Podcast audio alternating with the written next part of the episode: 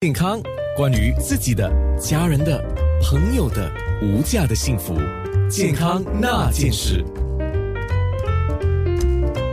健康那件事，黄伟杰家庭医生，目前的程序是简化了，有哪几个步骤是我们必须要注意的？我们先谈，万一我的自行检测，我的 antigen rapid test positive 是阳性，可是我没有症状，我没有发烧，没有咳嗽，没有喉咙痛，没有感冒的症状，可是我的检测是阳性，我应该怎么做？那新的计划下呢？其实如果是阳性，可是我没有任何症状，我是不需要去看医生的，我可以在家里自行隔离七十二小时。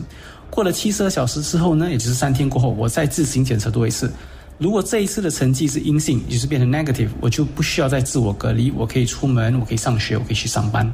那万一我在检测的结果是阳性，又是 positive 的话，我又自行隔离多一天，然后隔一天我再检测，直到我的成绩变成阴性为止，我就能出门。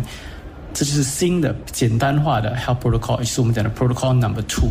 那我就再次重复。如果我有症状，我又自行检测是阳性，我就会做 Protocol One，我就会去看医生做核酸检测。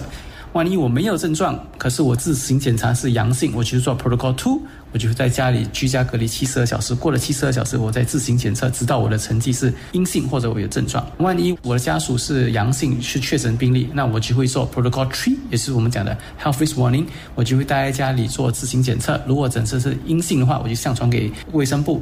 然后每一天呢，当我要出门的话，接下来七天每一天当我要出门的话呢，我就会做 ART，然后我的 ART 是阴性，我才能够出门。直到第七天过了之后呢，我就会解除我的封领。健康那件事，九六三。